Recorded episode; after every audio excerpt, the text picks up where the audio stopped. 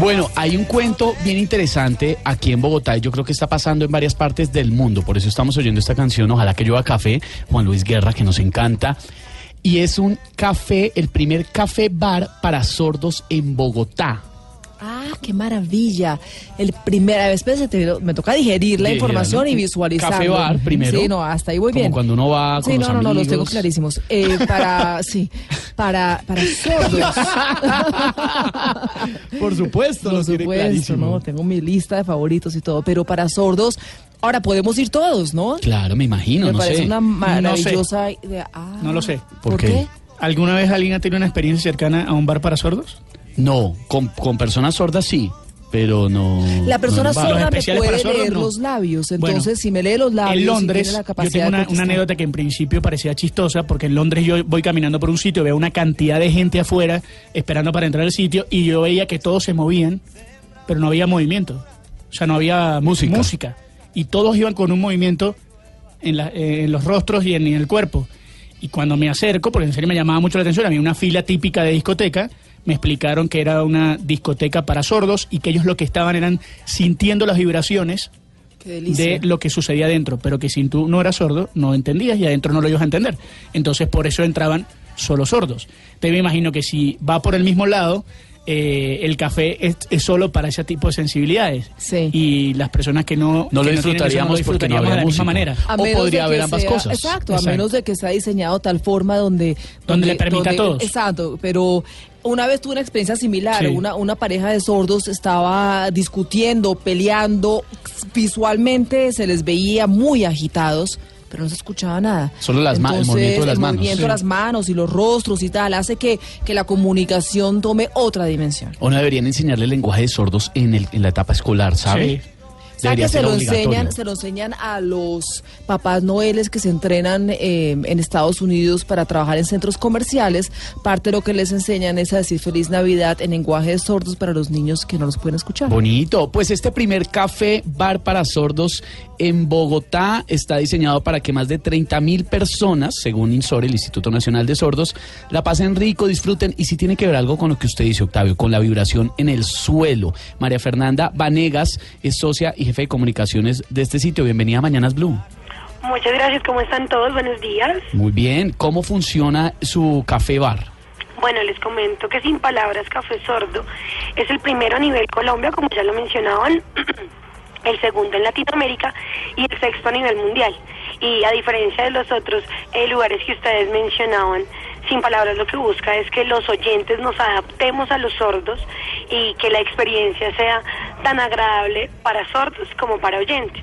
Entonces, Sin Palabras se adecuó visual, comunicacional y sensorialmente para que las personas sordas tengan facilidad en el uso de su lengua, que es la lengua de señas colombiana, porque pues la lengua de señas no es universal.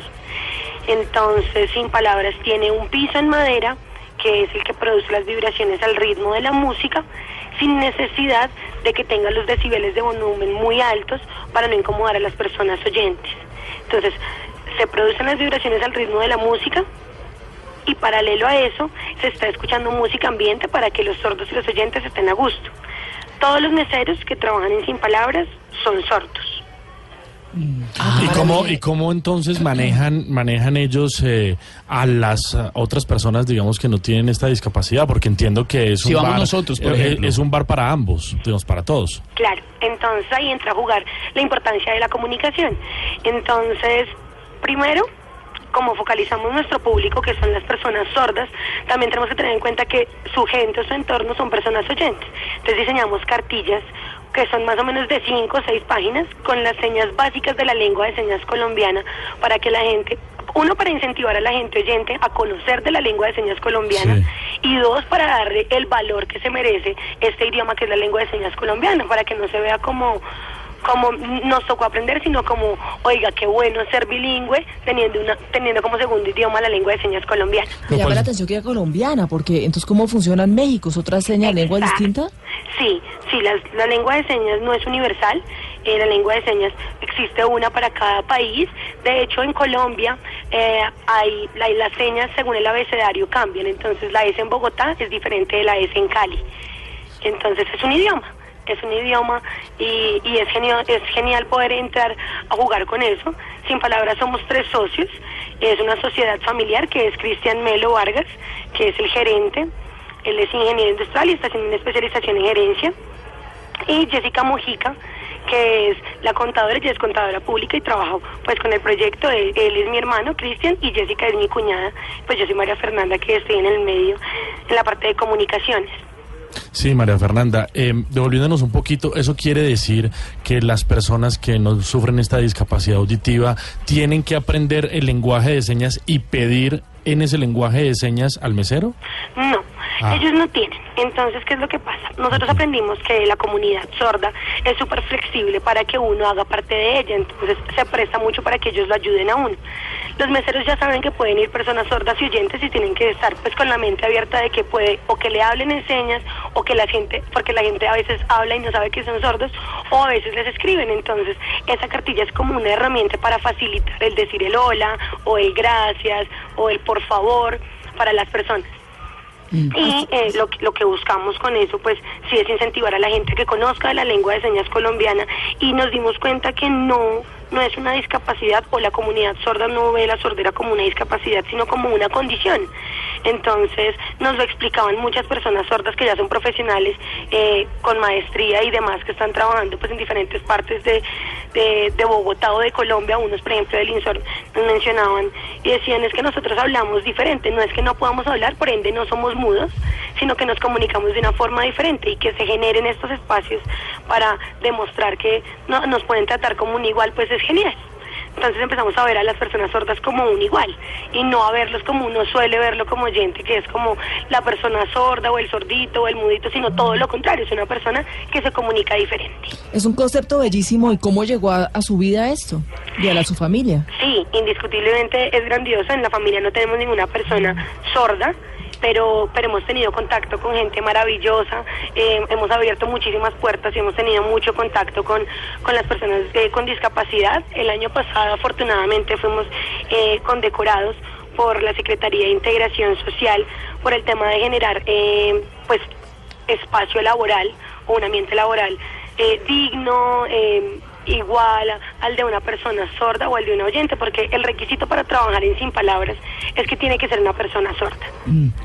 Y, y eso le, le quería preguntar, digamos, primero, eh, ¿ustedes hicieron el, el llamado eh, público o fueron buscando personas con esta condición en algún lugar específico como para poder trabajar ahí?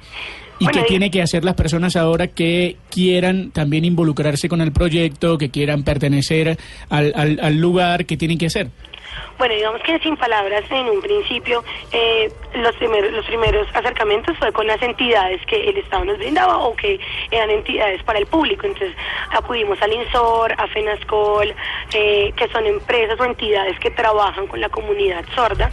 Pero digamos que eso era un tema más eh, como estatal, como más de cifras, pero no era llegar eh, al tú a tú, no era poder sentarse uno a comunicarse con una persona sorda y ver qué es lo que le falta, porque si nos damos cuenta, eh, el libre esparcimiento es un derecho y es un derecho que se estaba viendo vulnerada para la comunidad sorda, pero como las personas sordas eh, no tienen una discapacidad visible, como por ejemplo un ciego que requiere de un bastón o un lazarillo, entonces uno ya identifica que es una persona ciega.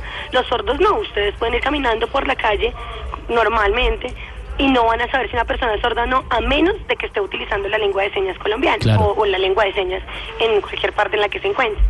Entonces, asimismo, adaptamos a Sin Palabras para que sea un sitio acogedor para sordos y para oyentes, pero el reto es para nosotros como oyentes, es ver cómo vamos a intentar comunicarnos. Entonces, también se instalaron unas, un sistema de luces, de lámparas sobre cada mesa, y cuando se enciende la luz, los meseros saben que se está solicitando el servicio de ellos. Eh, Se pone en reto también a las personas oyentes, y si hay digamos, hoy hay promoción de dos por una en coctelería de la casa, entonces el reto para los para las personas oyentes es que intenten decir o pedir el cóctel en lengua de señas y si lo logran decir se le da el dos por uno.